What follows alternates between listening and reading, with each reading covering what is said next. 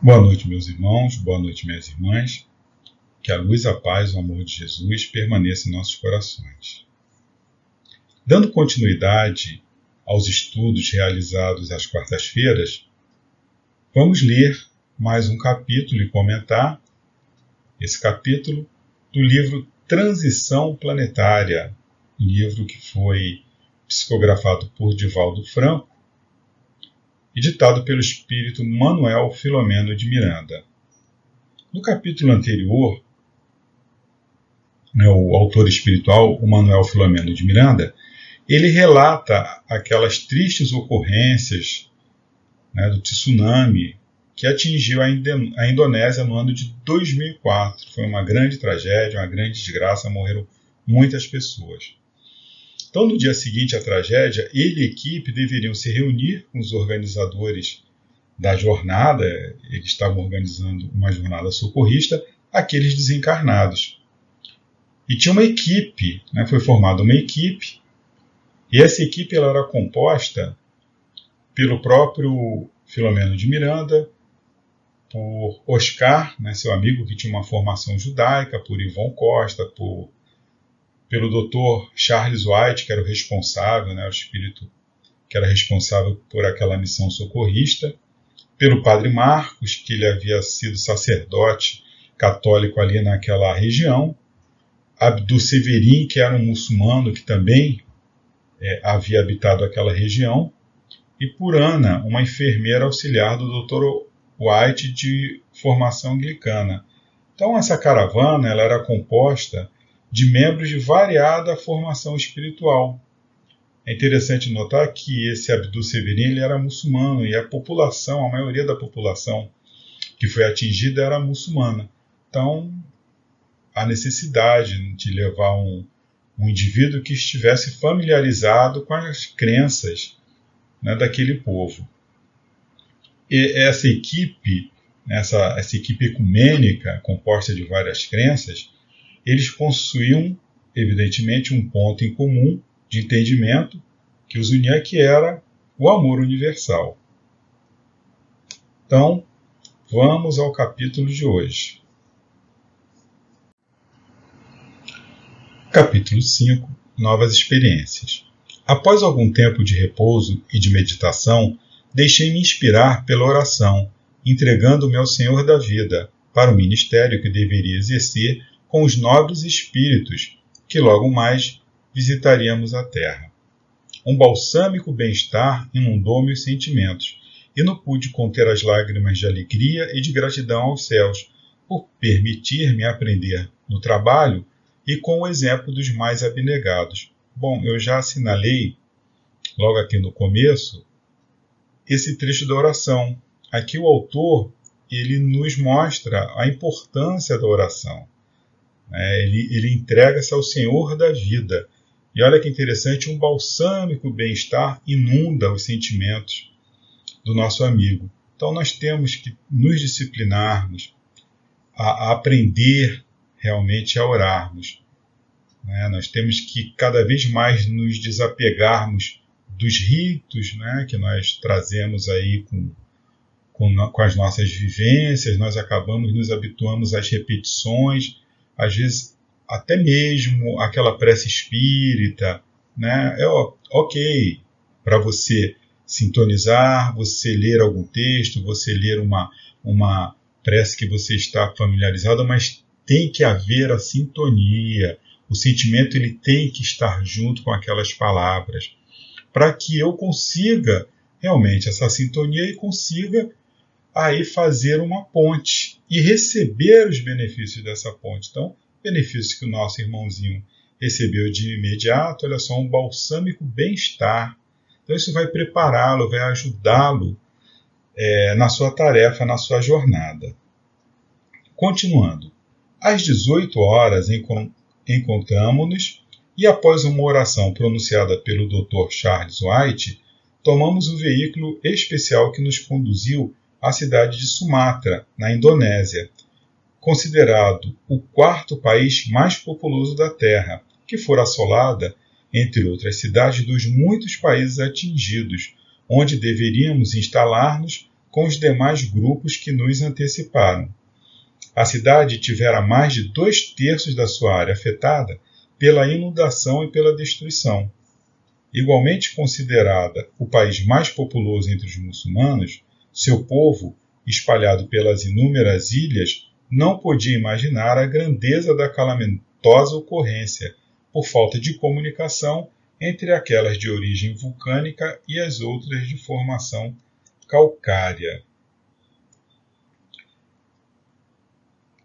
Esse sismo que ocorreu no, no, no, no Oceano Índico né, em 2004, que provocou essa tsunami violenta, ele foi um terremoto, né, um sismo um submarino que ocorreu a 0 horas e 58 minutos do dia 26 de dezembro de 2004, com epicentro na costa oeste de Sumatra, na Indonésia. Aqui pelo mapa, quem estiver acompanhando. E o maremoto gerou uma série né, de tsunamis devastadores ao longo da costa da maioria dos continentes banhados pelo Oceano Índico, o que causou a morte estimada de 227.898 pessoas em 14 países diferentes e inundou comunidades costeiras com ondas de até 30 metros de altura. Foi um dos mais mortais desastres naturais da história. Em número de vítimas, a Indonésia foi o país mais atingido, seguido por Sri Lanka, Índia e Tailândia. Então, uma magnitude aí máxima né, de 9.1 e 9.3 foi o maior terremoto já registrado em um sismógrafo. Esse sismo teve a maior duração de falha já observada, durou entre 8 e 10 minutos. Isso fez com que o planeta inteiro vibrasse em um centímetro e deu origem a outros terremotos em pontos muito distantes do epicentro, como o Alasca nos Estados Unidos. A situação de muitos povos e países afetados em todo o mundo provocou uma resposta humanitária. Ao todo, a comunidade mundial doou mais de 14 bilhões de dólares em ajuda humanitária. É, alguns espíritos nobres, continuando, acercaram-se da região no começo de dezembro a fim de organizar as comunidades transitórias para receberem os que desencarnariam em aflição no terrível futuro evento sísmico. Transcorrido algum tempo de viagem, chegamos à comunidade espiritual situada sobre a área tristemente atingida.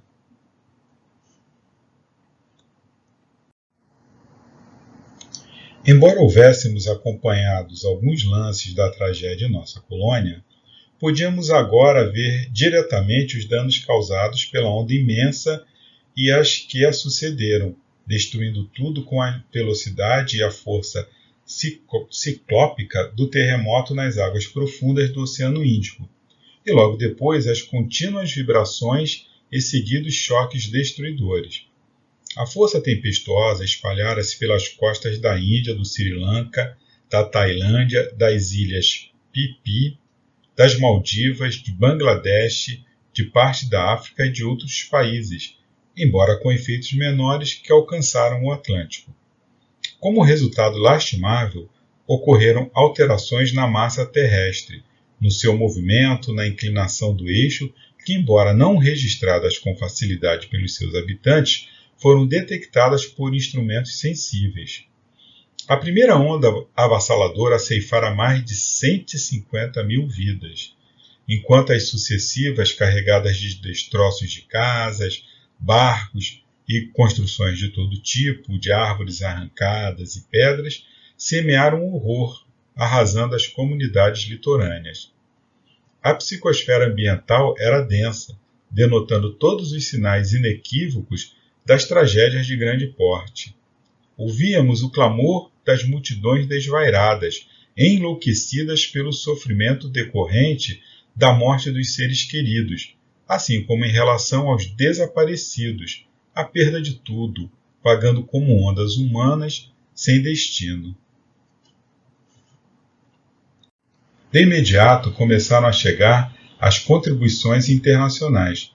Porém, os instintos agressivos dominavam grupos de exploradores, de vadios e criminosos que se aproveitavam da oportunidade para ampliar a rapina e o terror. Bom, nós estamos no planeta ainda de provas e expiações, passando por essa transição né, para um planeta de regeneração. Mas nós temos que concordar que a maioria dos espíritos encarnados ainda muito materialista, muito cheio de imperfeições, e onde esses instintos né, mais agressivos aí eles acabam dominando. Né, e a gente vai sempre encontrar né, esse tipo de, irmãos que ainda não é, pararam para refletir sobre a responsabilidade dos seus atos, que não têm conhecimento né, da continuidade da vida ou não acredita, enfim, que se aproveitam dessa oportunidade para se beneficiar, mas na realidade esses irmãos estão se prejudicando e muito. Continuando. Tempestades vibratórias descarregavam energias densas sobre o rescaldo humano e geográfico, confrangendo-nos sobremaneira. Logo após encontrarmos o lugar que nos deveria servir de suporte para as incursões ao planeta, onde igualmente se alojavam outros grupos espirituais socorristas, o nosso gentil condutor explicou-nos qual a tarefa que deveríamos desempenhar naqueles primeiros minutos, e orientando-nos, mergulhamos na densa noite que se abatia sobre a região devastada. Os corpos em decomposição amontoavam-se em toda parte. Após ligeira identificação de familiares, e a remoção de alguns para outros lugares, chamando-nos a atenção às fortes ligações espirituais mantidas pelos recentes encarnados que nem sequer se haviam dado conta da ocorrência grave. Imantados aos despojos, estorcegavam, eles se debatiam. Né? Se estorcegar significa torcer com rapidez e vigor. Experimentando a angústia do afogamento, as dores das pancadas produzidas pelos destroços, o desespero defluente da ignorância. De quando em quando, escutavam-se preces e súplicas dirigidas a Alá, logo seguidas de blasfêmias e imprecações tormentosas. Movimentavam-se muitos encarnados em alti... Al... perdão, movimentavam-se muitos encarnados em atividade de auxílio, apesar da noite densa, demonstrando a solidariedade humana, inúmeros dos quais haviam chegado de outros países especialistas nesse tipo de socorro, que se misturavam aos caravaneiros do além, igualmente dedicados ao amor ao próximo. Então, se por um lado nós temos espíritos atrasados, ainda é, afeitos ao mal, por outro lado nós já temos né, muitos irmãos encarnados que se propõem ao auxílio, que já são mais desmaterializados, que já conhecem é, um pouco das leis universais que nos regem, portanto, se solidarizam nessas horas né, e ajudam, se unem para ajudar aqueles que estão é, em condição de sofrimento. Continuando. O Dr. White caminhou entre os muitos destroços e cadáveres na direção de um grupo de desencarnados que me fazia recordar uma alcatéia de lobos famintos ou chacais disputando os despojos das presas mortas. A balbúrdia era expressiva, e o pugilato entre alguns espíritos era igualmente vergonhoso. Disputam as energias dos recentes encarnados, elucidou o respeitável médico. Com essa atitude, agridem os espíritos em desespero, que mais se apavoram e tentam absorver-lhes as energias animais de que se nutrem, in, iniciando o infeliz processo de vampirização. Então, nós fomos lá fazer uma pesquisa sobre esse termo vampirização, porque afinal de contas é um termo que não é citado na codificação. Bom, o termo vampirismo ele é empregado no estudo espírita para designar metaforicamente o processo de parasitismo psíquico, em alusão aos parasitas descritos pela biologia, que são organismos que vivem em associação com outros organismos dos quais sugam os nutrientes para sua sobrevivência. Esse termo se aplica devido a certas semelhanças entre o processo de parasitismo, né, propriamente dito, e as clássicas lendas de vampiros que atacam os seres humanos para sugar o sangue, que seria a fonte da vitalidade daquelas criaturas. Esse termo é amplamente empregado no meio espírita, especialmente a partir dos dramas narrados pelo espírito André Luiz, pela psicografia de Chico Xavier. Na série né, na, A Vida no Mundo Espiritual, que começa com o clássico Nosso Lar, onde nós encontramos aquela alusão a uma vampira lá no capítulo 31, que era o caso de uma mulher que pedia é, entrada né, ao, ao, nosso lar, ficava gritando lá pedindo pelo amor de Deus, o André Luiz fica com pena dela, mas a sua amiga ela informa que essa, esse espírito seria um vampiro, né, porque ela estava cercada de pontos negros, né, é, que, que seriam que 58 pontos que eram crianças, né, que teriam sido assassinadas ao nascer. Né, nessa mesma série, né, encontramos em Missionários de Luz o seu livro que melhor pormenoriza o drama vampirístico, onde lemos o autor espiritual nos transcrever a definição colhida junto a um instrutor. Se nos referirmos aos morcegos sugadores, o vampiro entre os homens é o fantasma dos mortos que se retira do sepulcro alta noite para alimentar-se do sangue dos vivos. Não sei quem é o autor de semelhante definição, mas no fundo não está errada. Apenas cumpre considerar que entre nós, vampiro é toda entidade ociosa que se vale indebitamente das possibilidades alheias e, em se tratando de vampiros, que visitam os encarnados, é necessário reconhecer que eles atendem aos sinistros propósitos a qualquer hora, desde que encontrem guarida no estojo de carne dos homens. Outros autores, eles também abordaram o tema, esse tema vampirismo, né, como Herculano Pires, Martins Peralva, Carlos Torres Pastorina. Existe uma vasta gama de, de informações sobre isso no, no, nos livros espíritas. Allan Kardec ele não usou é, a expressão vampirismo e parasitismo psíquico, né, mas deixou bem caracterizado semelhante processo dentro da classificação das obsessões, inclusive colocando na mais grave categoria de assédio, a subjugação. Então, o vampirismo seria uma subjugação. Então, ele nos diz: assim como as enfermidades resultam das imperfeições físicas que tornam o corpo acessível às maléficas influências exteriores, a obsessão decorre sempre de uma imperfeição moral que dá dominação ao espírito mal. Nos casos de obsessão grave, o obsidiado fica como que envolto, impregnado em um fluido pernicioso que neutraliza a ação dos fluidos salutares e os repele. Isso está na Gênese, no capítulo 14, item 46. Então, nós temos aí informações sobre esse processo de vampirização, que nada mais é do que um espírito ainda muito materializado, um espírito desencarnado, muita, muito ainda materializado, se aproveitar né, das energias vitais, seja de um encarnado ou de um espírito desencarnado, como é objeto de estudo que nós estamos tendo oportunidade de verificar nesse livro.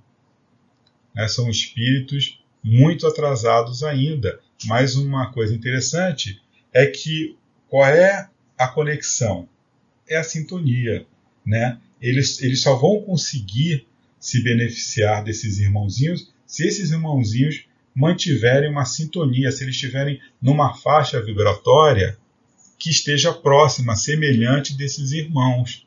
Né? Se, quanto mais materializado for é, um encarnado ou um desencarnado, maior é, possibilidade ele vai estar dando a esses irmãos de lograrem êxito nessa, nesse sugar de energias. Continuando. identificando-se com aqueles cujas existências foram de irresponsabilidade, o que lhes permite a sintonia vibratória, buscam exauri-los, o que apressará a decomposição cadavérica, arrastando-os para regiões desdita, onde os submeterão a sevícias e exploração mental de longo curso. E como são profundamente infelizes, disputam as vítimas como fariam os animais ferozes com os despojos das caças que acreditam pertencer-lhes. Nosso compromisso, de momento, é afastá-los do local e tentar despertá-los para a sua realidade espiritual. Aproximamo-nos e, a um sinal do médico, Abdu, que se encontrava com a indumentária muçulmana convencional, levantou a voz e recitou um ayat, ou seja, um versículo de uma das suras, né, dos capítulos do Corão, em tonalidade ritmada, qual faria um muslim, né, um muçulmano, no seu recitativo na torre da mesquita.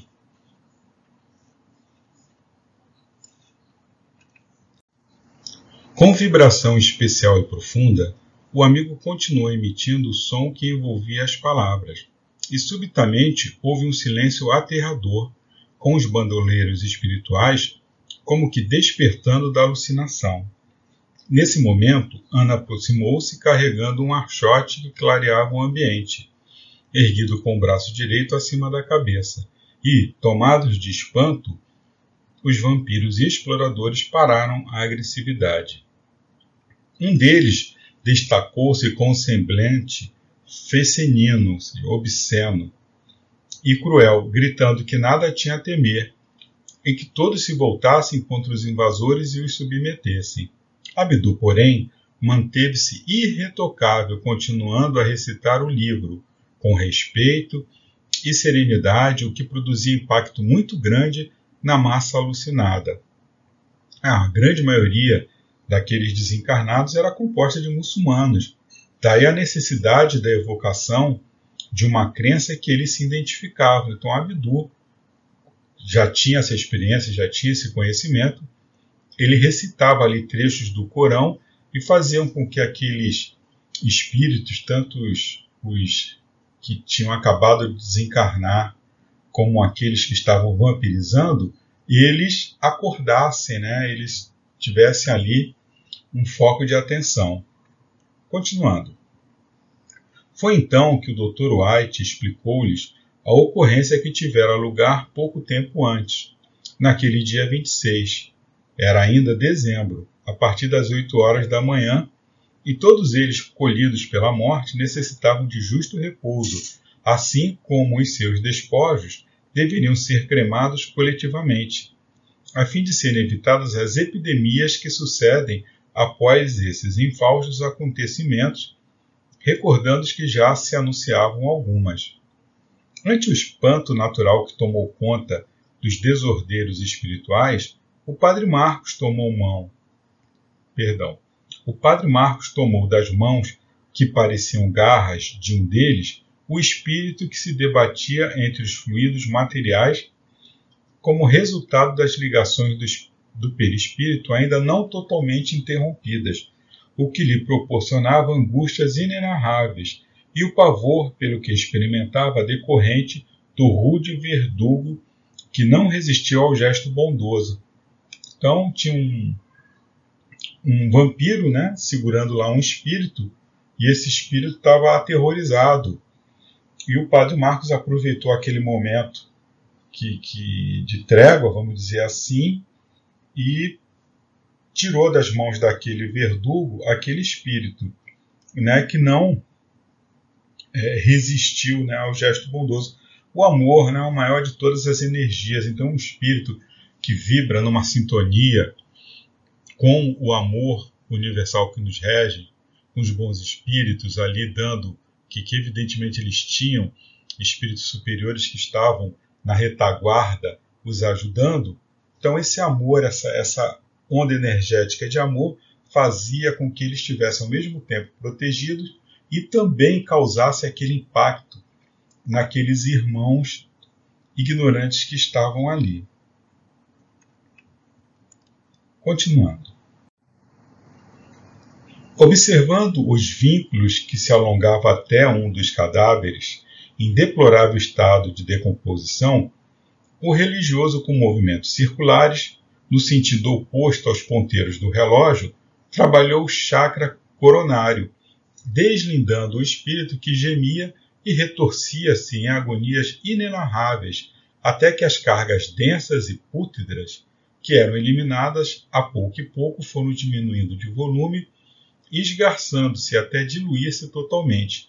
Vi então o desencarnado cambalear e desfalecer. Então o padre ele está ali fazendo aquele processo de desligamento dos liames que ainda prendem o perispírito ao corpo material. No livro dos Espíritos, na questão 155A, nós temos lá o seguinte comentário: A observação comprova que no instante da morte, o desprendimento do perispírito não se completa subitamente, que se opera gradualmente e com uma lentidão muito variável conforme os indivíduos. Em uns, é bastante rápido, podendo dizer-se que o momento da morte é também o da libertação, que se verifica logo após.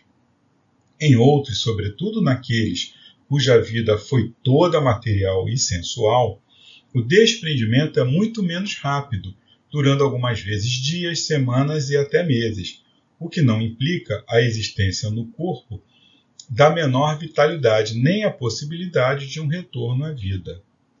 Continuando, de fato, é racional conceber-se que quanto mais o espírito se tenha identificado com a matéria, tanto mais penoso lhe seja separar-se dela, ao passo que a atividade intelectual e moral e a elevação dos pensamentos operam um começo de desprendimento, mesmo durante a vida no corpo.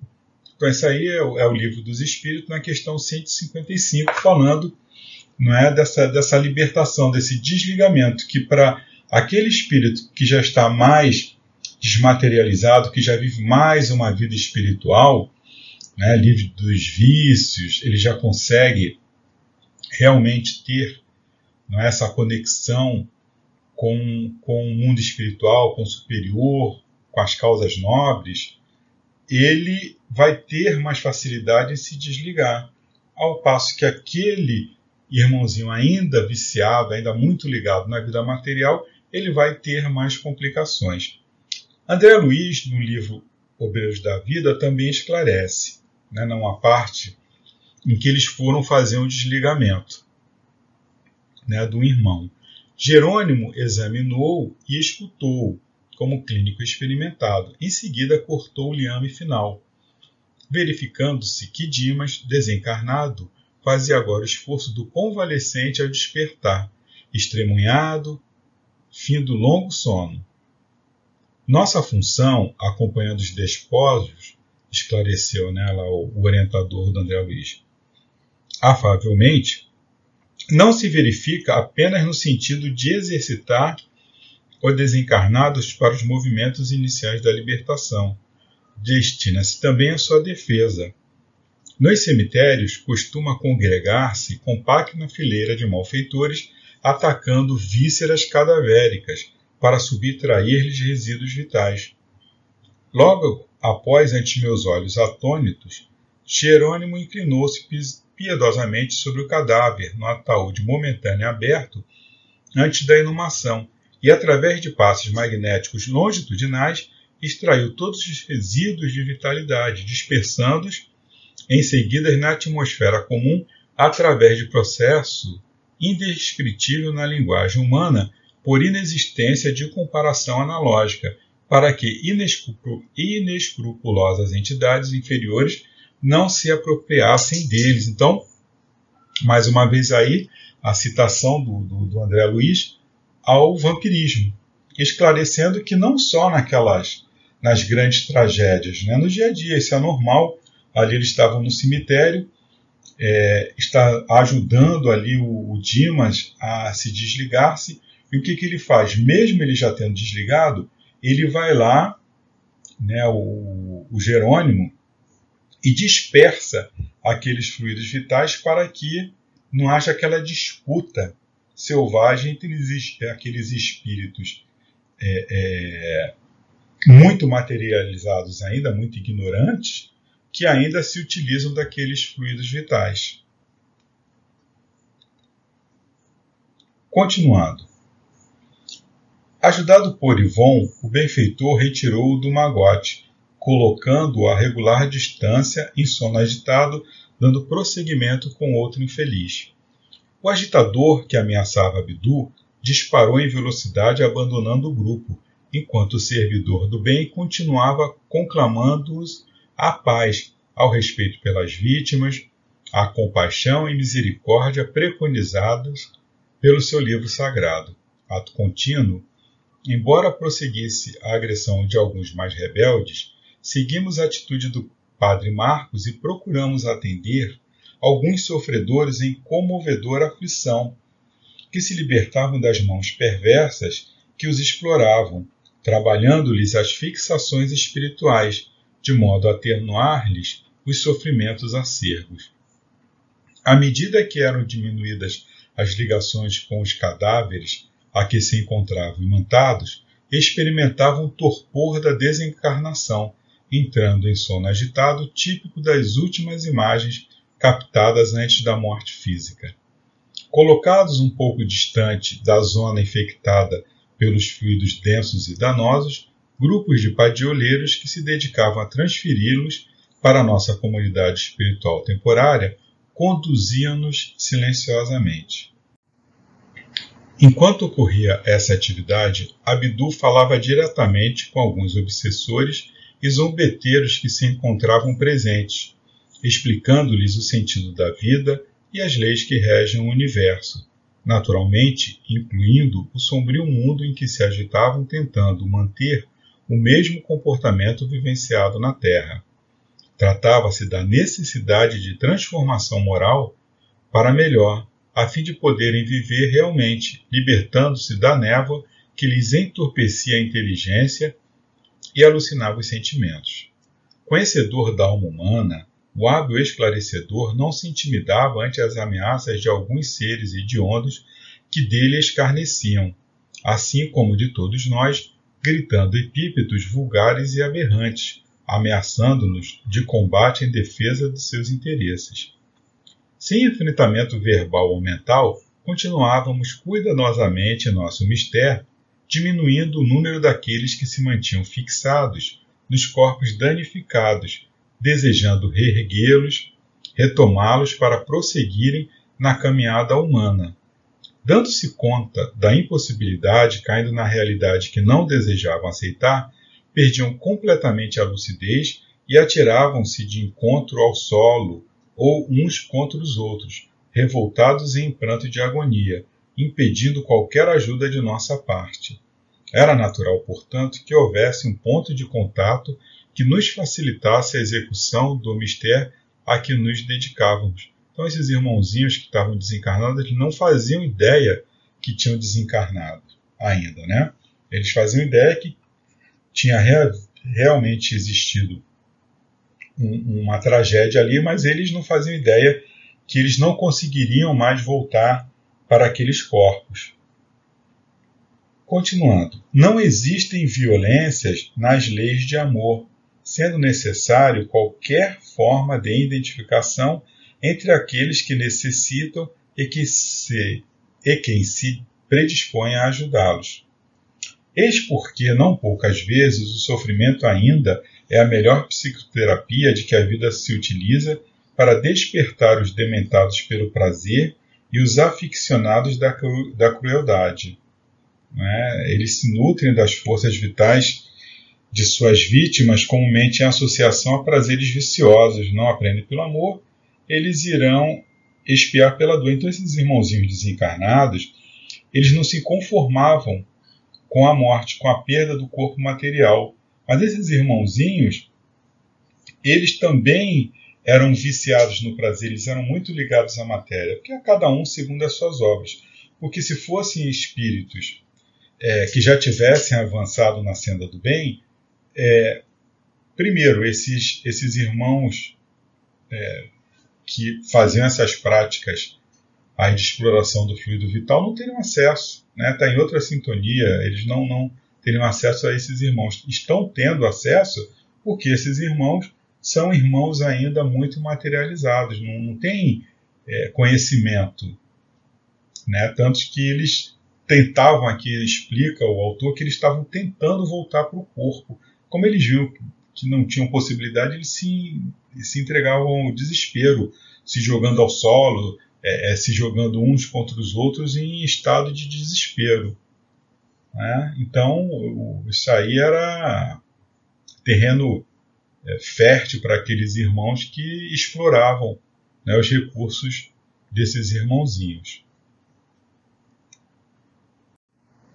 O labor era exaustivo e de grande significado, porque o auxílio liberador a cada espírito que se beneficiava com a dádiva do sono e a imediata transferência para um dos setores de auxílio em nossa esfera, assinalava-lhe um novo caminho a percorrer após despertar, perdão, após despertar do letargo que passariam experimentando por algum tempo. Momentos houve de agitação, porque alguns dos exploradores de energia recusavam-se ceder as suas vítimas ao nosso apoio, altercando, ou seja, disputando, polemizando e apresentando-se em condições próprias para um pugilato físico, não, né, uma briga física, diante de qualquer método de equilíbrio. O Dr. White, porém, comunicava-se mentalmente conosco, estimulando-nos ao prosseguimento, aproveitando-se da indecisão de alguns verdugos, vinculando-nos a Jesus no seu ministério de amor junto aos obsidiados a quem socorrera, usando da sua autoridade, e desse modo continuamos. A patética da gritaria em frene e da desolação em volta comovia-nos, no entanto, não podíamos deslocar-nos mentalmente da atividade que nos dizia respeito naquele reduto de putrefação e loucura. Atendendo a uma, uma mulher desvairada que segurava uma criança também lacrimosa é inconsolável, percebi-lhe a alucinação defluente do momento em que se desejou salvar com a filhinha de poucos anos de idade, buscando a parte superior da casa em que viviam, e a onda arrancou-a dos alicerces, despedaçando-a e esmagando contra os destroços ambos os corpos. Podia-se ver-lhe os registros na mente alucinada, não parava de gritar, suplicando socorro, acreditando-se como realmente se encontrava perseguida por seres demoníacos que a desejavam submeter. Tocando-lhe a fronte espiritual e emitindo sucessivas ondas de amor e paz, percebi que me captava o pensamento, e porque estivesse estimulada a fé religiosa, pôde perceber-me em seu e no auxílio à filhinha, deixando-se conduzir para fora do círculo em que se encontrava aprisionada, embora ainda vinculada ao corpo reduzido a frangalhos. A pequenina encontrava-se livre da injunção perispiritual da matéria e logo acerenou-se ao receber as vibrações que se exteriorizavam deste servidor em sua direção. Então, nosso irmão, ele usava ondas de amor e paz. Né? Então ele emitia é, esse sentimento de amor, de paz para aquela mãezinha ali agarrada com seu filho, tendo aquela impressão né, daquela tragédia, daquela desgraça que tinha acontecido com ela e com a filha, ainda em estado de, de choque, mas aquelas vibrações de amor, de paz conseguiam atingi-la, porque ela estivesse, ela estava estimulada à fé religiosa. Então aquela mulher, ela acreditava, ela tinha uma fé. Então recebendo não é, aquele irmão caridoso, amoroso, ela se aquietou.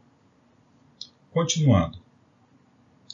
Ivon veio em meu socorro e começamos a concentrar a nossa atenção nos laços que a mantinham presa ao veículo carnal sem qualquer utilidade naquele momento.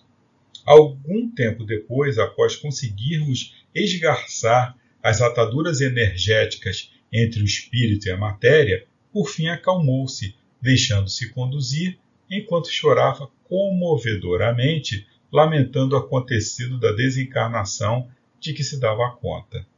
Buscamos falar-lhe da imortalidade através do pensamento que ela captava, apresentando-lhe a filhinha que deveria cuidar, prosseguindo como se estivesse na terra e preparando-se para auxiliar aos demais familiares que, se não estivessem conduzidos pelo carro da morte, muito necessitariam da sua cooperação para poderem continuar no processo de recuperação nos dias por vindouros.